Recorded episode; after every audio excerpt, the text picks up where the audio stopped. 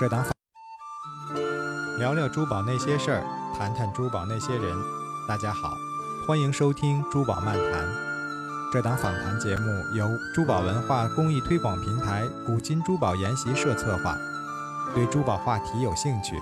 想了解更多珠宝达人的故事，请关注微信公众号“古今珠宝研习社”。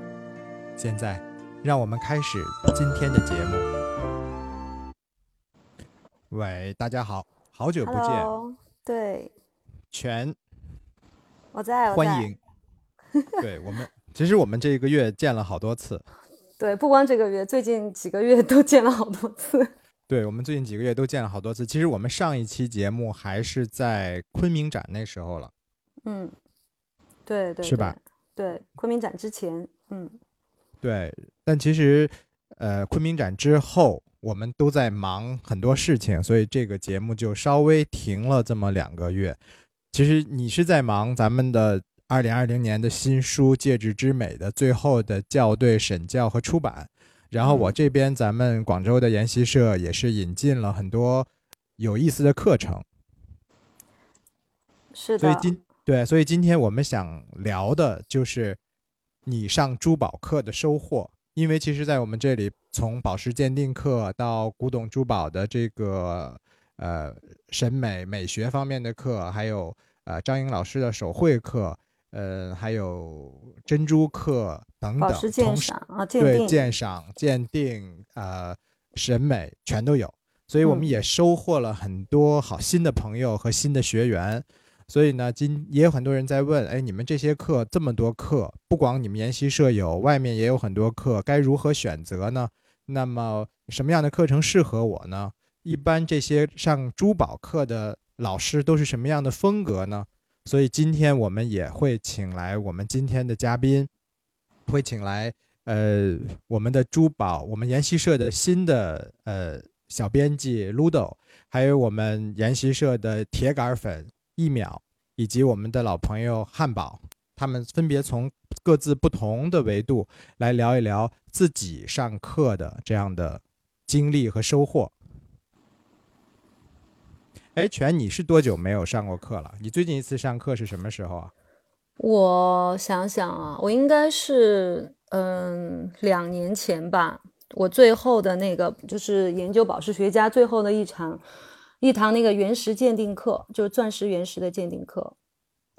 嗯，钻石原石的鉴定课其实是是偏这种技能的，就是这种鉴鉴定技能的课，是不是？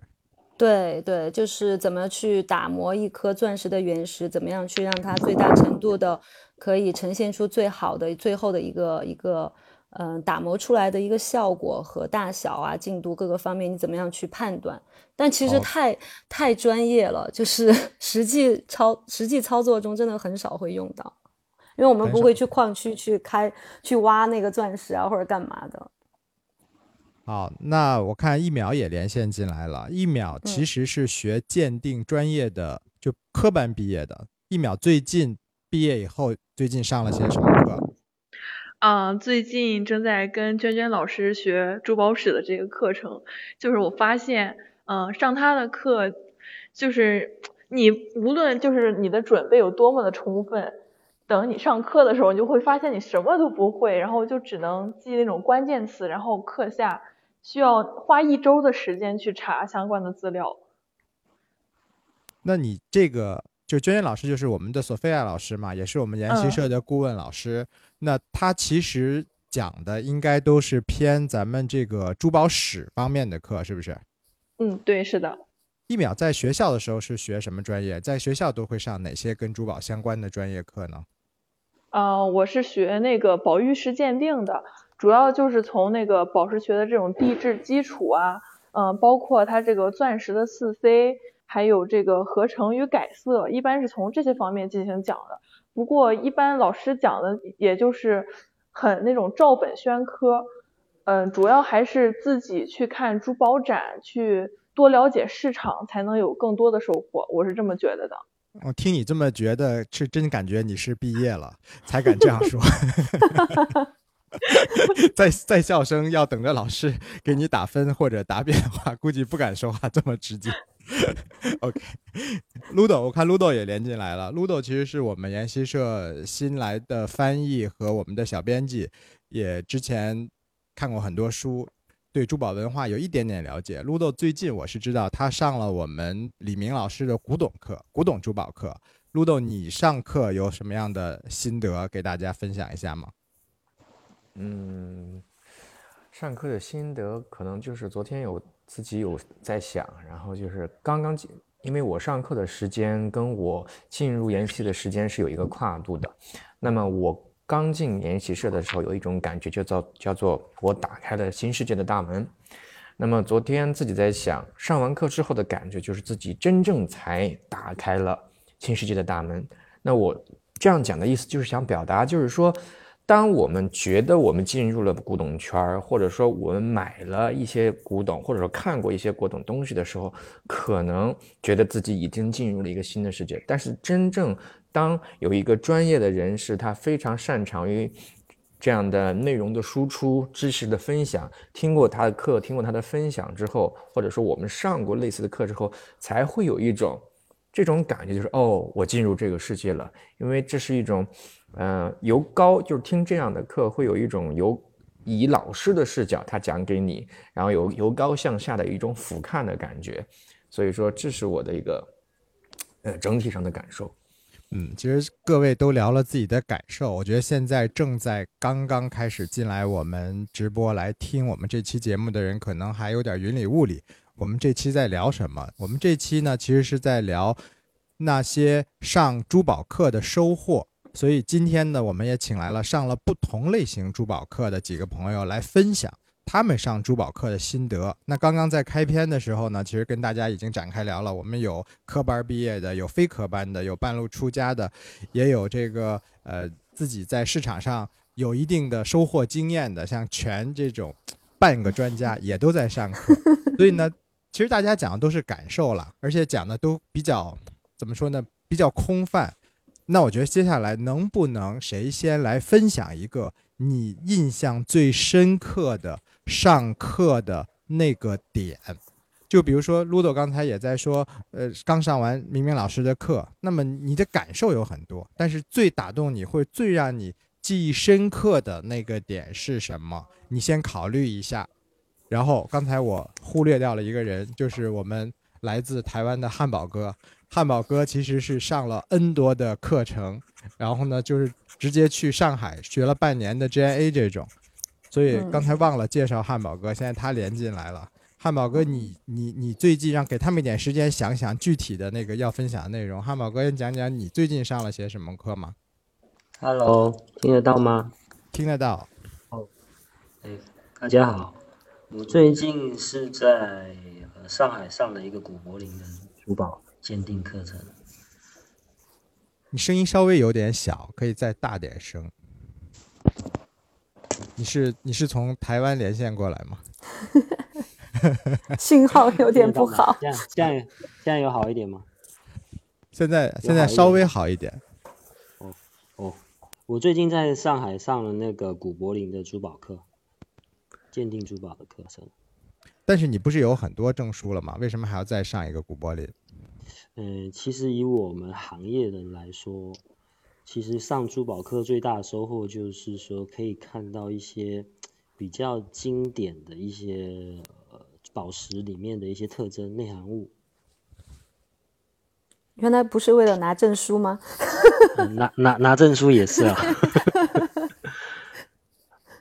对对，主大大部分都主要是看一些样标，因为它样标，呃，像这些古柏林啊，或者是 GIA，他们他们会收集，呃，从他们开始的时候就开始收集一些比较少见的矿标，或者是一些产地特征比较稀有的。那一般我们如果在市场上面有一些可能已经绝矿了，或者是有一些你根本看不见、看不到，市场上没有，那在这你去上这些课程的时候，你都有机会去见到一些你平常看不到的一些矿标。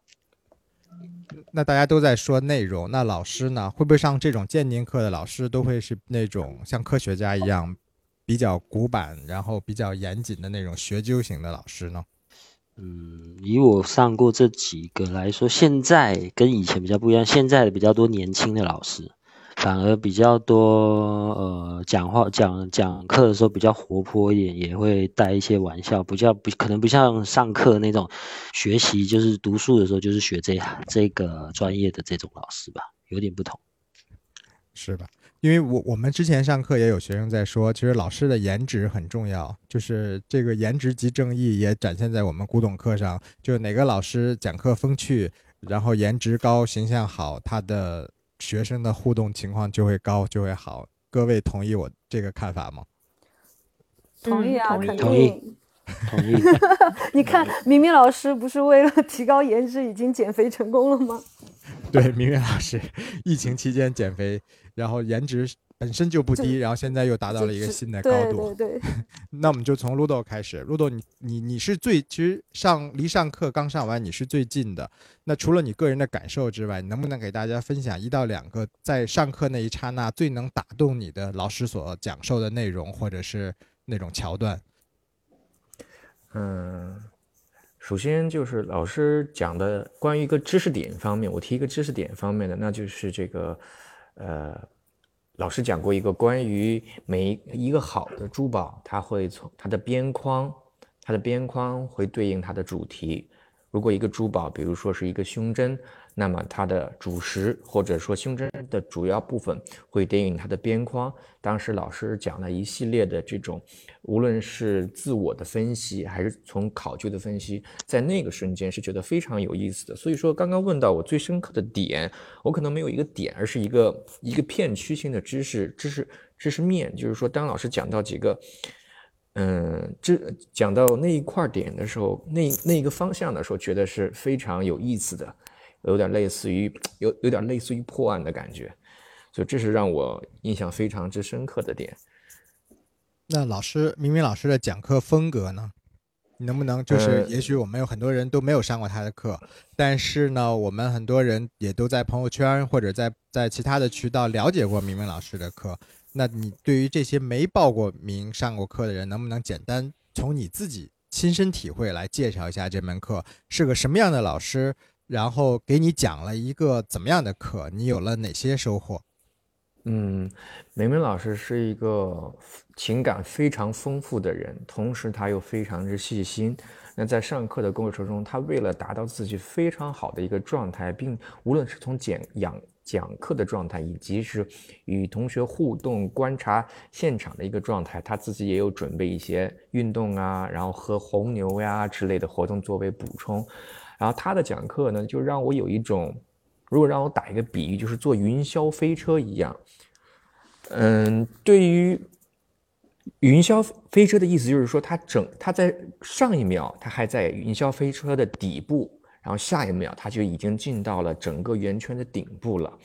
而这种过程是速度极快，但是又非常之丝滑的，而并非说。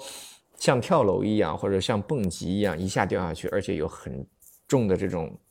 嗯，我们讲创击感没有，它是会会瞬间的很丝滑的，从一个前一秒可能还非常之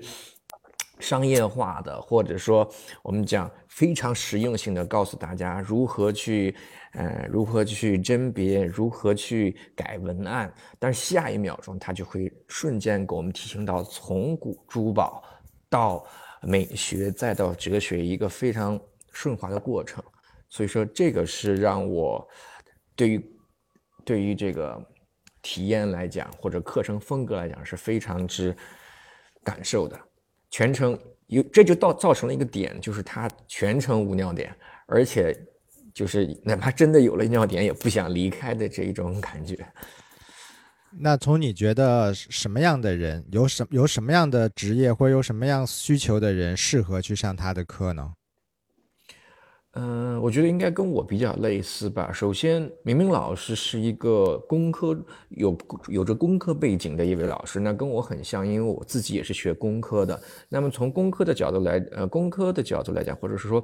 对于现实生活的粘度性极大的人来讲，那么明明老师的课呢，就相当于。会以非常理性的方式帮我们先梳理清楚，可以对于生活中结合，或者说在公益方面、生活方面结合的点，同时它又有非常，嗯，非常，呃，文艺、非常呃感性的那一面。所以说，对于人群来讲，我觉得适合更更适合一种，首先是初学者，第二呢就是希望自己不仅回顾之前的学习，又展望之后的学习。那么对于人群来讲呢，我觉得可能就是嗯认为自己很理性的那一派吧。嗯哼，其实刚才你说到云霄飞车，就我脑子里就在想，其实就闪现了很多我上过课的老师的风格。其实我认，我觉我个人觉得，从老师的这种讲授风格来说，我会觉得有一种属于本色分享型，就这种老师可能就自己是本身是学者，然后他讲课呢就是想到哪儿讲到哪儿，然后可能也没有太多的那种。呃，声情并茂，或者有太多的这种教教授的这种技巧，就很本色的这种分享。然后第二类呢，就是那种技巧型的演讲，因为有很多，比如说一些呃拍行或者是一些机构的一些老师，那他们其实是受专业的讲课训练的，所以他讲课讲的条理很清晰，思路很缜密，然后呢也会考虑到学生们的这种反应，他们会呃逐个点名发言呀，或者是呃交流啊。在大家有尿点、有困点的时候，会讲一些现挂的段子，激发大家的这种关注度，就是这种技巧型的演讲。那我觉得明明老师我也上过他的课，我认为他可能是，呃，前两者兼具的情况下，在第三种是很大的特点，就是他有很多激情释放的东西，有时候你会觉得他讲的有点。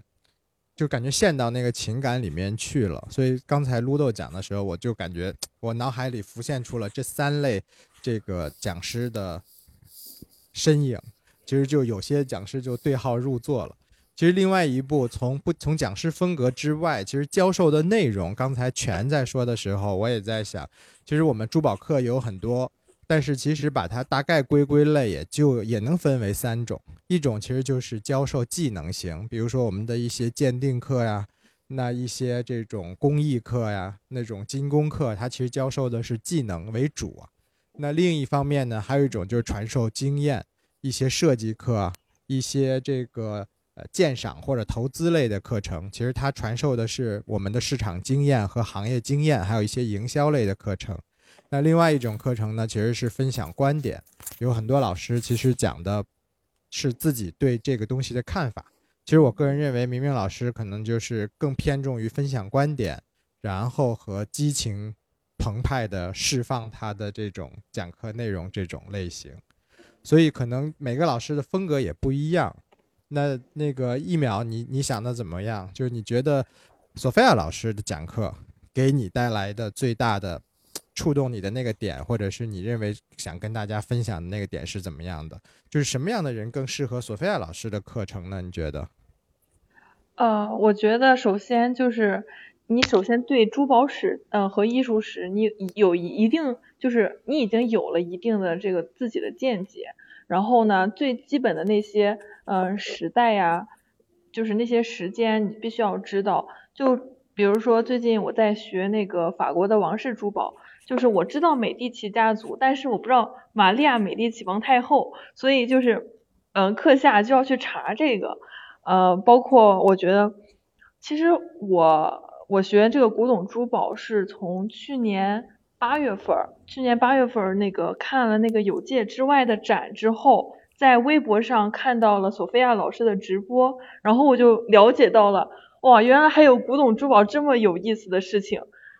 嗯。然后，但是其实我现在最近才报名了那个索菲亚老师的课程，就是上他的课真的很吃力，需要就是你上应该是网课对不对？它应该是那种线上教学，对，是那种网课。你吃力的点是什么？就是你会觉得需要很很深厚的历史背景才能听懂吗？还是怎么样？嗯，对，首先就是你对这个朝代的发展，你需要有一个。清晰的认知吧，就比如说我最近在补法国的历史，从公元八世纪开始补，补到现在。你补成什么样了？你能不能给我们分享分享你的这个恶补之后的那个收收获？就是怎么说呢？其实，呃，公元八世纪到那个文艺复兴那块儿，其实我还是不是很熟。我就是从那个就是熟比较。比较熟的是那个拿破仑，然后路易十四、路易十六那块儿，因为就是从拿破仑那会儿嘛，他就是有了那个上美巴黎，然后看那些冠冕就会有那种更多的动力去学这个。其实有时候你有没有一种感觉，就是其实，在没有上珠宝课之前，这些品牌对我们来说，可能就是在大商场里面的一个很贵的这样的一个品牌，它是一个奢侈品牌，是仰望它的，但感觉是有一定是有一定距离的。但当你啊、看了一些书或者上了一些古董珠宝的历史方面的课程之后，你会觉得其实每个品牌变得不是那么冷冰冷，不是那么物质化和价格有很大的那种价格差，跟我们有价格距离，而是说它更像是一个有血有肉的几代人，然后他把它传承到今天或者打造到今天，就感觉跟这个品牌的距离更近了，会不会有这种感觉？嗯，会，因为怎么说呢，就是像这些奢侈品品牌，我们之所以买这些品牌，其实是买的他们的对他们文化的一种认同，就是包括我今天下午，呃，我又重新听了一下之前的那个珠宝漫谈，然后听到了那个张颖老师说，就是你认同这个珠宝设计师的作品，其实是在为他的这个审美买单。我觉得这句话特别的对，然后我我以后也要就是考研，考那个珠宝设计的研，然后也要成为一名珠宝设计师，你再说一遍，就是你是要为他的什么买单？为他的审美。为他的审美买单。嗯，对，因为就是一个珠宝设计师，呃，能够设计出现在的作品，一定是他去看过呃很多展，然后去过很多国家，看过不同的博物馆，沉淀了十几年，才能培养出现在的审美。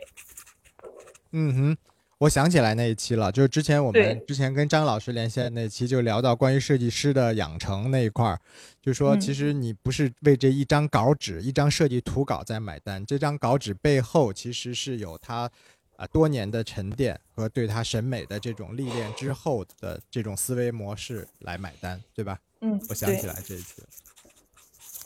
哎，张颖老师的课应该汉堡哥也上过吧？我上过，汉堡哥，你觉得张颖老师的课，就像这种教授设计和手绘方面的课程的课，其实对于我知道你本职其实是做这个宝石和钻石的这个批发的嘛，那你为什么要去选择上一个关于设计和手绘方面的课呢？啊，这个我我先说一下，刚才那个陈同学是可以去去参加那个张颖老师的课。嗯，啊好，那你赶紧种下草，赶紧作为过来人种一下草。没有，我我因为我本身是专业做珠宝的嘛，我本身其实一对设计其实没有太大的兴趣。那为什么会去到张颖老师的课呢？其实这有一点是，可能他当初那个海报设计的挺好的，那个张颖老师的照片有在上面。你是被你就是刚才被老师的颜值所打动我了，是吗？我也想说，有一半是哦，是他那个黑衣服的那个吗？对对对，没有那，因为我们呃一般做做这个，我们是做批发起批发起家的嘛。那我们其实对设计其实完全是没底子的，我这真的是零底子，而且天生画画也不是很好。但是我去了那个张颖老师的课的时候，我才发现，其实你只要认真，就是认真去学。我我第一颗啊，我自己亲手画出来的钻石，我到现在还是很印象很深刻。就我没想到能够把一个一个钻石用那个专业的笔来画成一个，真的放在那里看起来就很像一颗钻石躺在那边一样的感觉。这是我自己是零零画画底子，但是第一次自己学习了以后，忽然发现原来自己也可以画有一点样子的的珠宝，然后甚至在最后的作品，诶，老师给我选去。呃，做他有时候去一些宣传的时候，呃，放在上面的一个一个作品，所以其实还是蛮蛮开心上老师的课，然后可以呃有一点点自己的作品吧，做了那么多年，第一次有自己的作品出现。但后来你把那个你自己画的那个作品把它做出来了吗？还没，因为我画太大颗了。就是，就当时上课的时候会流传一句话，就是那些买不起的珠宝，我们至少画得起。对，不不过其实手绘课我也上过张英的手绘课，其实手绘课我觉得上完之后和在那个过程中有一种神奇的感受，这像什么感受？就是说你很爱一个东西，就像我们比如说我们很爱一个人，那我给你一种能力。可以让你给他用手机拍张美美的照片，和你让他让你用这个彩笔给他画个美美的画像。我相信绝大多数人会选择能能自己把最喜爱的这个人画出来这种技能。其实张莹的手绘课，由于他那个传统手绘，其实就有这种魅力，就是我们在这个灰卡纸上，然后利用这种宝石粉的颜料，把自己所喜爱的宝石，或者说自己心目中的这个珠宝作品。把它呈现出来，就这种完全是和我拍一些裸石的照片，然后把它 PS 在一起所呈现的那种人神交融作品和创作者的这种灵感交互的感觉是完全不一样的。全哥，你也可以考虑上一下张颖老师的手绘课。我已经被你们成功的种草了，真的真的。我其实我其实刚刚在听你们讲，我就觉得说，呃，你们在。创作就是上手绘课的时候，你在创作这件珠宝的这个过程，其实也是很多的鉴赏课。其实我们去告诉大家的这个内容，就我们经常不是我们研习社自己有一个鉴赏的理论，我们自己觉得说，其实那个珠宝是有一个珠宝三原色的构成嘛，对吧？你给大家讲讲这个，好久没讲这个了。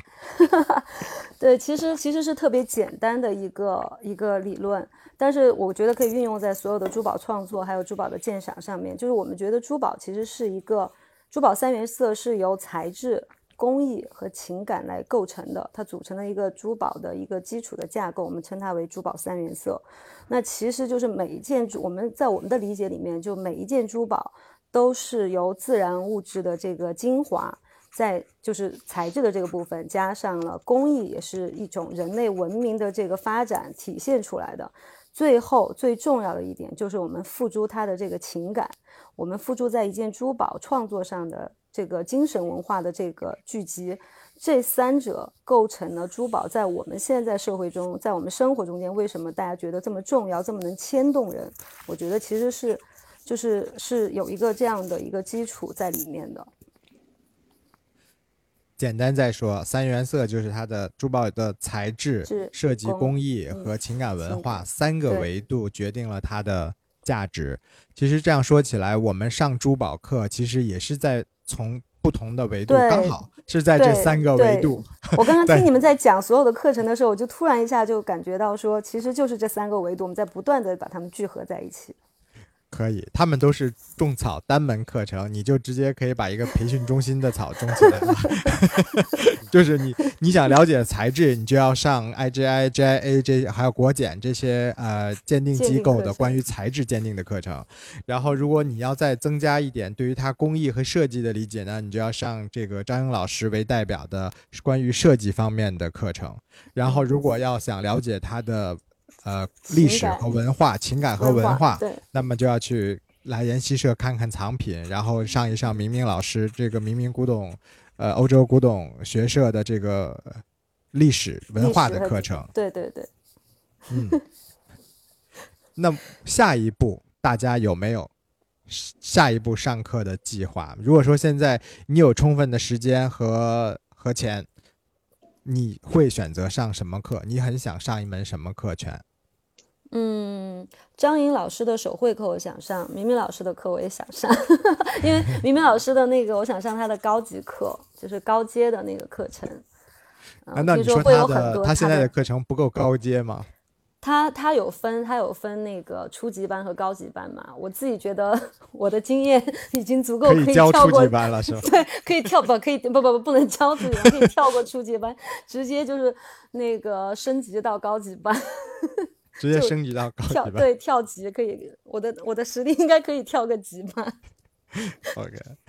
一一秒呢？一秒，你你觉得下一步你打算上个啥课？嗯，下一步就是上个 FGA 和张英老师的手绘课。上个 FGA 为什么？因为我觉得在学校里学的还是不足以应用于这个。怎么说呢？我就考了一个国检的证书，我觉得还是不太够，还是得考一个国际的。还是不够？你觉得哪方面？其实你更看重什么？就是这种国际的宝石机构的，它的这个证书更加的，就更加的听起来更加的厉害，还是说他们的教学方式更加的让你吸引你呢？呃，首先是 FGA 它的那个学习的时间长，因为我上的那个国检课，它最长它只有十五天，就是我上的那个彩色宝石鉴定师的课程，就是还还不包括它中间有一天的休息时间。而 FGA 呢，它不是分那个初级班和高级班嘛，它那个就是要一年的时间差不多，然后而且英国那边的教学方式是他教给你学习方法。然后你自己下课去查资料，我更倾向于这种那个学习方式。嗯哼，就是等于是有一定的实践基础上了，然后再有一定的实践的经验基础上，然后再去进修一个更高级别的。嗯，是的。那 Ludo 呢？Ludo 如果给你准假，准你假，你你准备去上个什么课？嗯，我只是说说而已啊。我刚刚把梅梅老师的课件快速翻了一遍，又看了一遍啊。我想补一点，我刚刚想说的是，就是明明老师的知识体量之丰富，他在短短的三天课里面，他由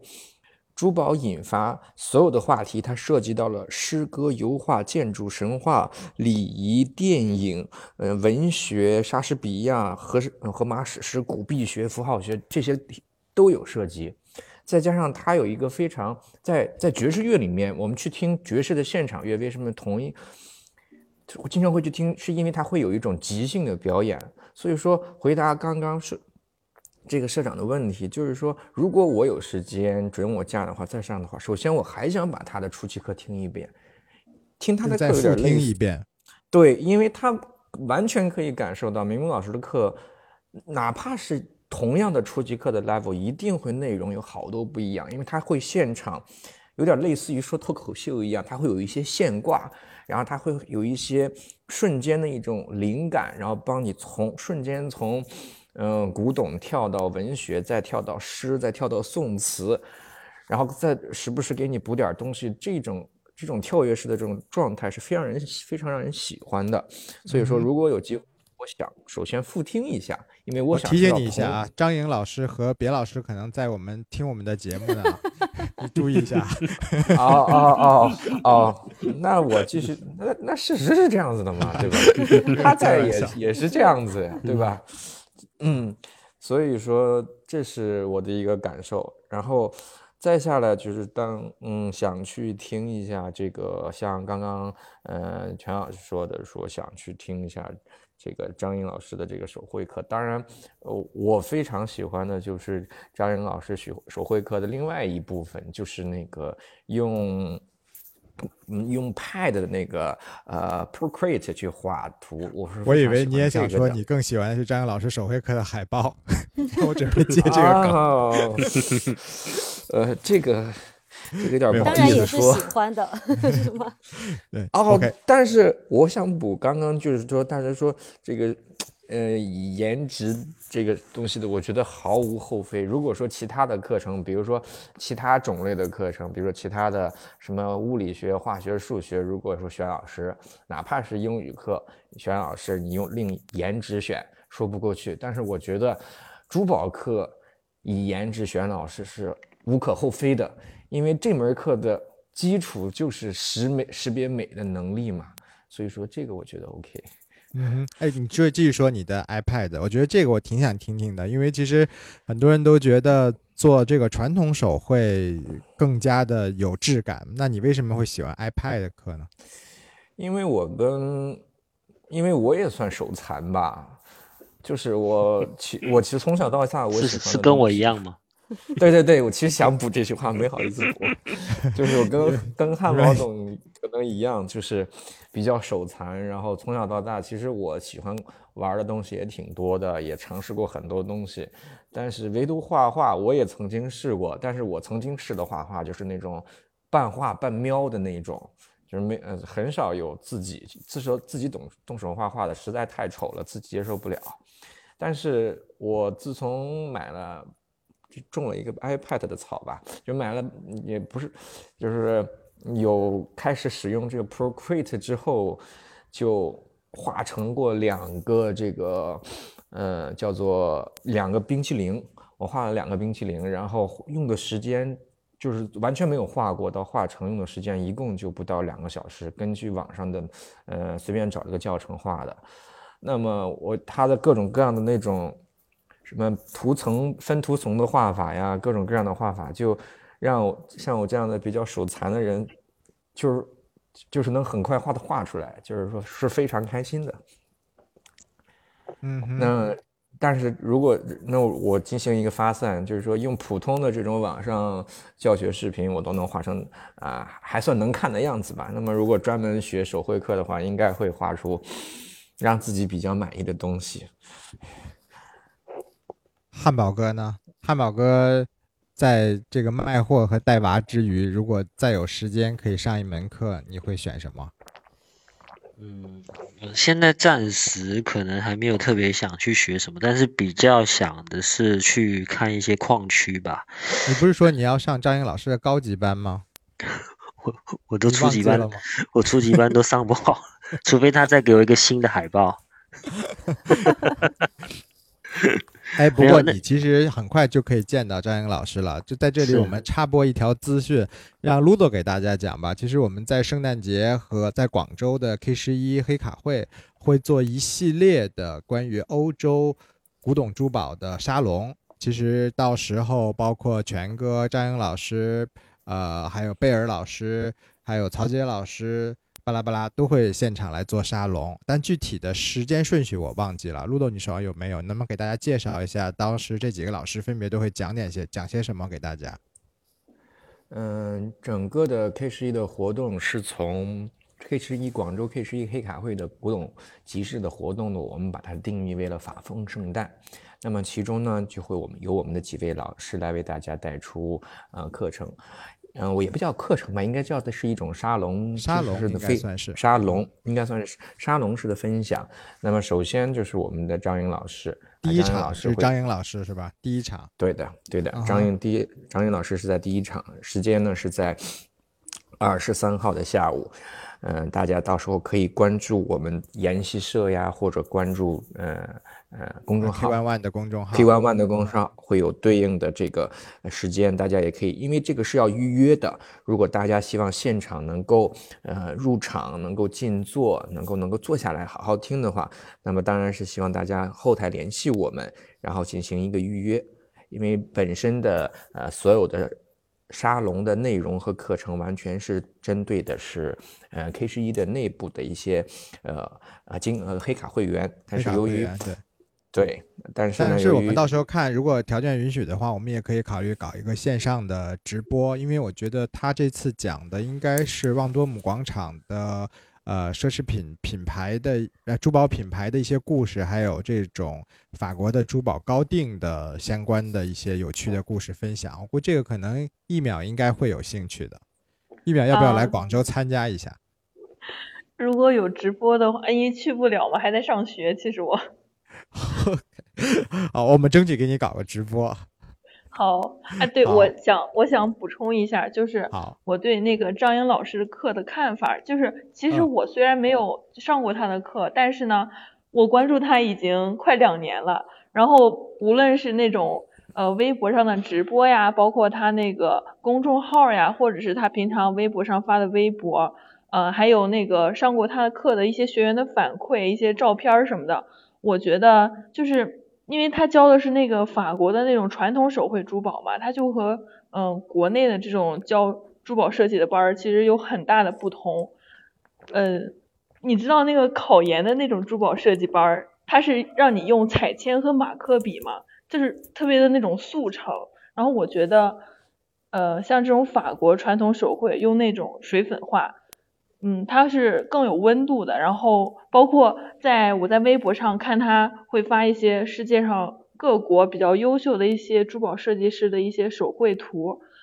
我觉得这给我们带来了就是更多的思考。嗯，我这么觉得的。嗯哼，但其实你不认识他，你也没有见过他，是吧？是的，但是我默默关注他了很，我我说过话，啊，在哪说？过微信呀、哦哦，你有他微信是吧是的，？OK，好，那刚刚刚打断了陆豆，那其实张莹老师第一场、第二场是谁的？嗯，第二场是别老师的，嗯，主要内容与 Adeco 相关。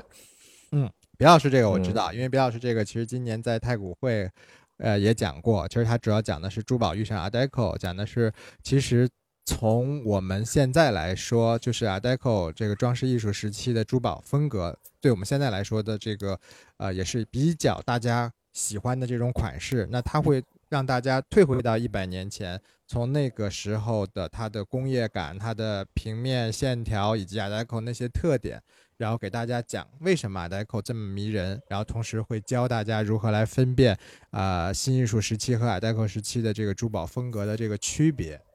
嗯哼，那下一场我知道了啊，下一场就是全哥来讲他的戒指之美了啊。全你自己来介绍你要讲啥吧？啊、其实就是，嗯，其实就是把把这个大家最熟悉的，可能也是最常见的珠宝的这个单一品类戒指，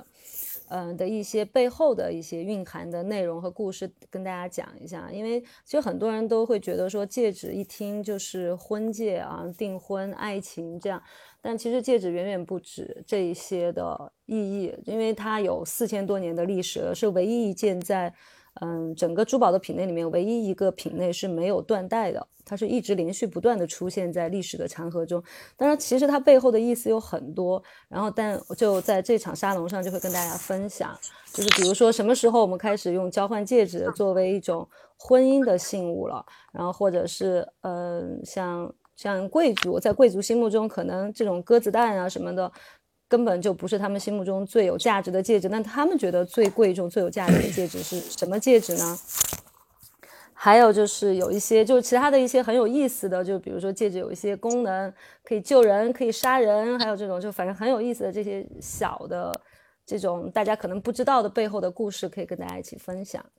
没错，其实珠宝也是我们之前也说过，珠宝是可以改善人跟人之间关系的，对吧？一个一个一个一个登基的这个皇权戒指就拉开了这个女王和普通人的距离，那一个订婚戒指，一个小小的指环，也会把两个人的这个关系拉得很近。那不仅珠宝本身有这种神奇的力量，我们珠宝漫谈节目也有。下面我们就请张颖老师和你的小粉丝一秒 来讲一讲你你你要给他分享什么？因为他可能不能来广州听你的 K 十一的沙龙了，那你今天可以给他开个小灶，讲告诉他你会讲什么，好不好？哎，一秒你好，啊，张颖老师，我神奇吧？其实我现在就是学娟娟老师的课，就是在当时那个呃法国高定直播周那个群里面加的他。然后啊说实在的，就是我先认识的张颖老师，才认识的索菲亚老师。哦，是这样的，你也是看了张颖老师的海报，是的，我也是。海报是个什么梗？我现在还没懂。海报就是就是你是那种你的你的珠宝造诣和你的海报视觉同样吸引人。好的吧？哎，刚才我说的对不对嘛？因为刚好，其实，在听节目的各位啊，我们没有事先安排好，就刚好看到张颖老师也在听我们节目，然后我就给他留言，把他 Q 进来了。所以我不知道你其实现在为我们这个一秒有可能会不能亲临现场的这个沙龙会讲些什么？能不能今天先剧透一点？啊、可以，呃，其实也是，首先是要给这个全哥还有柴晓你们捧场嘛，还有这个柴那个别老师，因为你们三个又合起来出了一本第二本书，我看到了那个书，我也是收到，我我看到那个前言部分，我就已经热泪盈眶了，我觉得特别感动。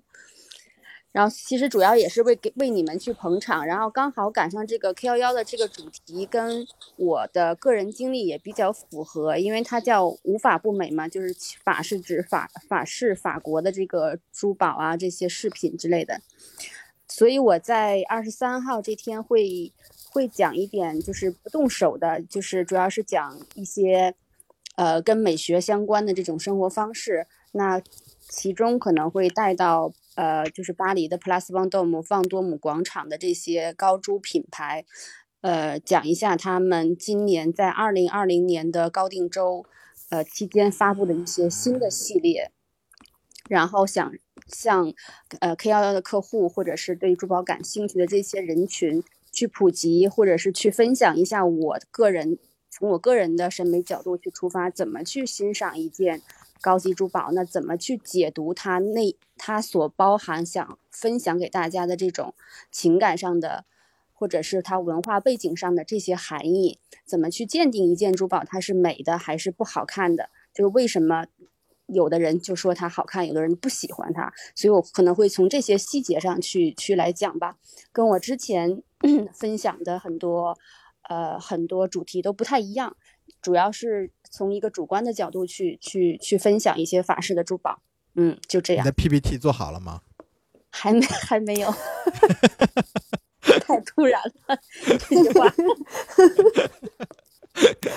永永永远挣扎在最后一页 PPT 的张颖老师，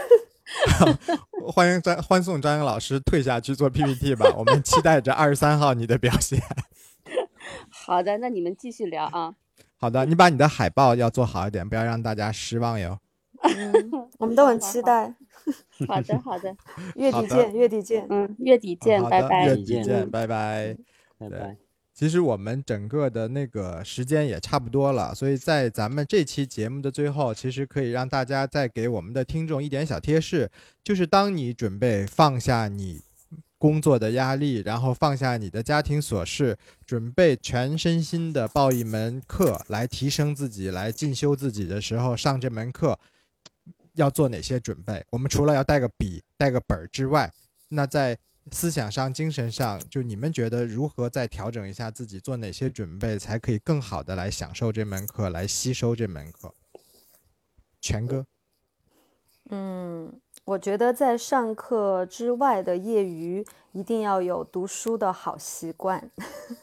嗯因为这个学习其实是一个不断停止，要不停的去。去利用你的，特别像现在，就利用你的碎片时间去不断的进行的一件事情。那么看书啊，就不断的丰富一些小的知识，对于你上课其实本身也是一个很好的补充，就不至于在上课的时候，当知识流涌过来的时候，自己被冲冲走了。对，让自己有有备有备而来。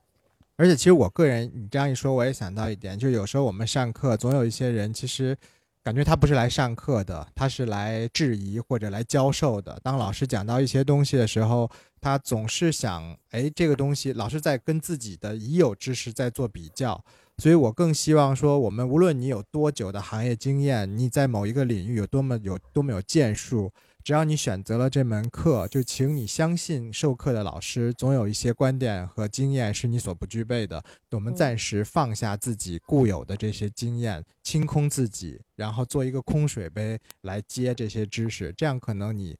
收获会更大。这是我个人给大家的一些建议。啊，一秒呢？一秒有什么小贴士提醒大家吗？呃，我认为就是。无论你去上什么样的课程，无论是鉴定方面的、手绘方面的，或者是工艺方面的，你一定要去，嗯，找到你去学习这门课的一个技巧，找到属属于那个你的学习方法，就是要学会学习。嗯，就比如说学古董珠宝，先学那个历史嘛，然后还要配合着纪录片和剧，这样才能更好的吸收。嗯哼。对，我感觉你深受上这个索菲亚老师课的这种影响，就是总是觉得要要准备充分一点。真的，我课下看了那种好多剧啊，就是像那个叶卡捷琳娜大帝啊，就这种。嗯，维多维多利亚女王也很值得看。对对，我看了，我看了，这个还是那个柴老师分享给我的。嗯，那个真的。其实我们有个压缩包，不有个啊百度云，然后对百度网盘有有百度网盘有很多资料，就是如果各位听到这里想分享的话，可以在研习社后台给我们留言。啊，我第一个报名。汉堡哥有 什么想提醒大家的？除了看海报以外。没有，我我这里比较想提醒一下，就像刚刚全说的哦，他第一次去上 IGI 的那个裸石那个鉴定，呃，切切割吧，是不是切割鉴定？嗯，就是其实你刚刚说完以后，其实你也不觉得，就你也会觉得，哎，我为什么要来上这堂课，对不对？我我就是为了拿我的鸡鸡 的证书，必须得上那门课。我我就是想说，在这边给大家一个提一个意见哦，就是有时候很多人呃去上一些课的时候，他其实不知道他自己到底对这个行业知道多少，或他真的只是想要了解到什么程度。因为我上了不少课，其实有时候有一些同学，其实他是。根本就呃觉得自己啊为什么要来上这么难的课程？他根本就不是想要学这么多复杂的呃，包括呃几亿年前在地底下什么尘啊、什么脉啊会出什么东西，他其实根本就不想要知道这么多，但是他反而是让自己去上了一个太专业的课程，然后搞得自己呃每天为了考试啊，然后为了拿这个证书啊，然后花很多时间，最后可能还还没考过。就我有遇到像这样同学，所以我比较想建议，就是其实有一些机构它都有出一些短期班。如果你真的只是想要稍微了解一下，呃，你你喜欢的珠宝还是什么的话，其实你可以针对你想要学的东西去学一个，先先去学一个基础的，然后看看是不是真的自己这么喜欢这个行业或者这个这个这个领域的东西，然后再去去。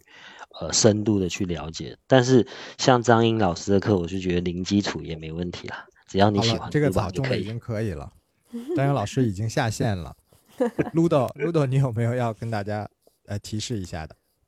嗯，我想可能就是做不仅嗯，对于上课，因为我只上过一堂课，嗯，一次课，所以说短期的三天课，所以说对于上课方面，我可能能够给出的建议不多。我唯一就是说，准备好除了笔和纸之外，也可以准备一个，嗯，手机呀、pad 呀，方便自己。我这里面种草一个软件叫 Good Note，因为它非常方便去把自己拍下来的照片，然后瞬间传到自己的 pad 上，然后再进行笔记。然后至于是上课方面，包括嗯资料的学习方面，我的建议就是，嗯，在在。就是使用那种叫做叫做那个低苹果理论，就是说先去摘好摘的苹果。呃，大家可能觉得进入了珠宝行业，呃，宝石也要学，钻石也要学，呃，历史也要学，什么都要学。嗯，我在这一两个月来就是面临的这样的问题，然后我也经过了很多思考，然后究竟怎么样才能更好的去融入，更更有效率的融入？然后我的思考目前是。对于自己的方法论来讲，就是呃摘低苹果理论，什么最简单，先熟悉最简单最基本的知识，然后慢慢往上叠加啊，这是我的小建议。OK，非常感谢大家，今天我们在这个两个月之后又重新跟大家见面，我们的珠宝漫谈，然后各位也分享了关于自己学习的一些小的收获和心得。那感谢大家今天来参我们参与我们的节目，也谢谢大家的收听，我们下期再见，拜拜，各位，谢谢，拜拜。对于我来说，珠宝是让回忆永葆生命的一种存在。我们一起寻找珠宝的故事，聆听珠宝人的传奇。我们期待您来分享自己的珠宝人生。请关注微信公众号“古今珠宝研习社”，给我们留言。感谢收听，下期节目再见。